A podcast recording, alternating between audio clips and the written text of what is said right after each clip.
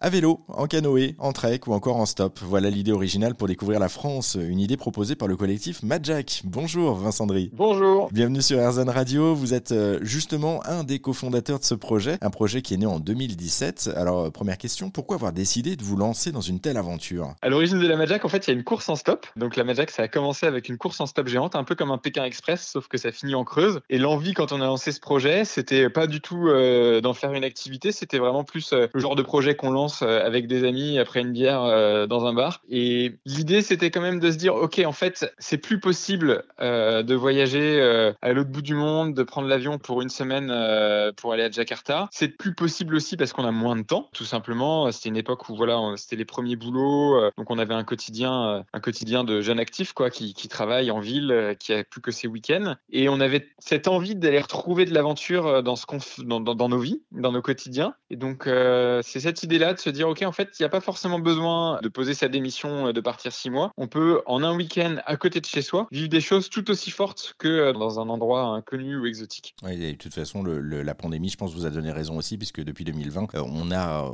réapprivoisé un petit peu nos voyages, on a changé un peu nos habitudes de, consommation aussi, puis on reste un petit peu plus local, entre guillemets, en tout cas en France, et on part moins à, l'étranger. je retiens quand même le, côté Creuse Express, hein, c'est pas mal. Hein. Ça aurait pu s'appeler Creuse Express à la base. Exactement.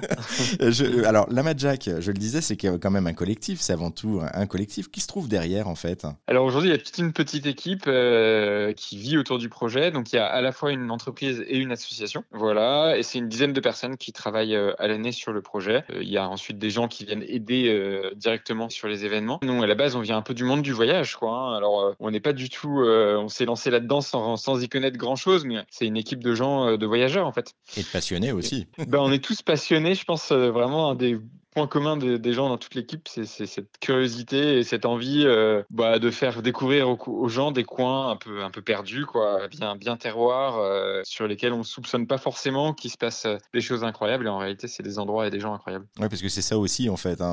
On, parle du, côté, effectivement, un peu de l'autostop. C'était le point de départ, comme vous disiez. On parle de voyage, mais c'est aussi de découvrir, c'est de créer du lien social, d'aller à la rencontre des gens. c'est ça aussi que vous souhaitez mettre en avant. C'est les messages que vous souhaitez aussi faire passer, je présume. Complètement. En fait, une Madjack, hein, donc c'est des événements où il y a entre 300 et 3000 personnes selon les formats. Donc il euh, faut bien voir que quand on arrive euh, dans des petits villages de 400, 500, 600 habitants, c'est un gros bouleversement. Et nous, notre objectif, c'est d'utiliser le prétexte de cette aventure pour euh, faire découvrir un endroit aux gens et puis faire découvrir aussi bah, une, population, quoi, faire se mélanger. Nous, notre population, voilà, on va avoir des gens plutôt urbains avec des moyennes d'âge relativement jeunes. C'est super intéressant sur les festivals d'arrivée dans les villages quand on débarque euh, de voir les deux populations se mélanger avec les gens du coin. Et euh, ouais, ça crée vraiment des trucs assez forts, je pense. Qu'est-ce qu'ils vous disent justement les gens du coin? Parce que je présume qu'au départ, quand vous avez débuté, certaines communes étaient peut-être un petit peu frileuses, ou en tout cas les gens vous regardaient un petit peu bizarrement en disant mais qu'est-ce qu'ils nous veulent ces gens-là, non? Pas forcément. Alors ça dépend un peu des coins quand même, mais globalement, euh, c'est souvent un a priori qu'on a sur la, la, vie en milieu rural où il se passe rien, etc. En fait, c'est déjà des coins où il se passe pas mal de choses, où il y a toute une organisation festive, les comités des fêtes dans les villages, c'est des endroits où ça se bouge pas mal en fait. Donc euh, dans pas mal d'endroits, euh, ils sont super chauds en fait. On est très souvent très bien accueillis. Voilà. Après, euh, effectivement, parfois il y a des contraintes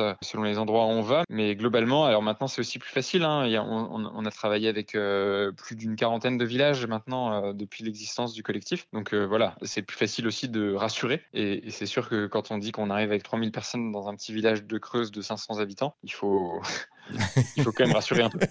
oui, c'est la base, c'est le minimum. Et puis, en plus, il y, a aussi, au-delà de ça, le côté un petit peu image qu'on peut véhiculer par rapport au tourisme, l'attrait euh, local, etc. Donc, ça peut aussi avoir une image euh, un petit peu plus positive. Nous, en tout cas, c'est notre parti pris. Ça veut dire qu'aujourd'hui, euh, quand on regarde l'impact du tourisme, il y a deux choses. Il y a la distance et le fait de voyager en avion. Ça, c'est un des gros impacts du secteur touristique. Donc, nous, on essaye de prendre des destinations qui ne sont accessibles qu'en train au maximum. Toutes les Manjaks se font en France pour un public français. Et le deuxième point, c'est le surtourisme on en parle beaucoup en ce moment, mais voilà, il y a des destinations qui sont en fait en overdose d'accueil, qui ont trop de passages sur leur territoire sur la saison estivale. Et donc là, il y a deux leviers qu'on peut activer. De une, aller sur des destinations qui sont encore en construction, qui sont effectivement en demande de touristes, de voyageurs. Et puis un deuxième point qui est euh, ne pas faire partir tout le monde en même temps. Donc nous, les Madjacks, vous voyez là, on, a lancé euh, il y a quelques semaines un trek dans le département de la Manche, dans la péninsule du Cotentin. Euh, c'est un trek qui se passe mi-octobre. C'est pas forcément la haute saison. la météo est pas celle qu'on aurait eue si on était parti en juillet ou en août, mais c'est aussi intéressant de se dire qu'en fait, il n'y a pas de saison pour passer du temps dehors, qu'il n'y a pas de saison pour partir en vacances et que euh, l'automne dans le Cotentin, c'est aussi un moment incroyable. Quoi. Oui, effectivement, c'est aussi un autre charme à découvrir euh, certains coins de, France. un petit mot quand même, parce que vous parliez de, de, festivités, en tout cas de festival à l'arrivée justement de Jack. Il y a aussi un autre côté, c'est le côté un peu plus sportif, entre guillemets, avec les courses en trek, vélo, canoë, on, on fait même de l'autostop, on l'a dit. Pourquoi justement avoir choisi ces moyens-là de déplacement? Bah Nous, le, le schéma, c'est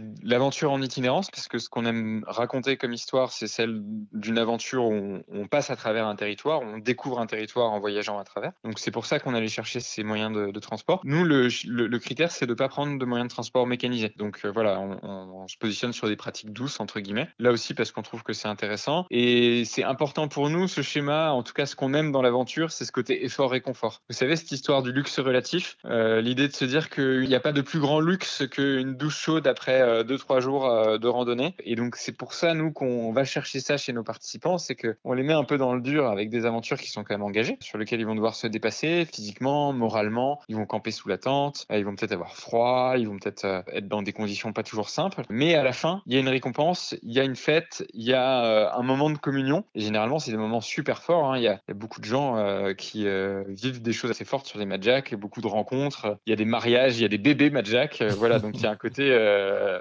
un côté assez exutoire. Et famille également. Pour terminer, Vincent, vous, quels sont, euh, quel est votre ou vos plus beaux souvenirs justement d'aventure que vous ayez eu durant toutes ces années? Bah, Moi, ce qui m'a le plus marqué, c'est des histoires de vie des participants qui vivent des Madjak et qui, ça, leur change quelque chose, quoi, on va dire. là, j'ai en tête l'histoire de deux gars qui s'étaient inscrits pour la Madjak Stop, donc le format autostop dans la Creuse. ils ont été pris en stop par un type qui était skipper professionnel, donc qui en gros convoyait euh, des bateaux et il s'apprêtait à convoyer un bateau euh, de Bordeaux, de La Rochelle pardon, vers les Antilles. Les gars sont super bien entendus. Euh, le skipper est venu faire la fête avec eux finalement au festival d'arrivée. Et puis à la fin, au moment de repartir, il leur a dit bah écoutez les gars, je sais pas où vous en êtes dans vos boulots, mais moi si vous voulez, je pars dans une semaine pour les Antilles. vous pouvez embarquer avec moi. Et il y en avait un qui était au chômage, l'autre qui s'embêtait dans son boulot. il a plaqué sa démission et une semaine plus tard, ils étaient tous les trois sur le bateau vers les Antilles quoi. Ah oui, alors qu'ils n'avaient jamais navigué avant.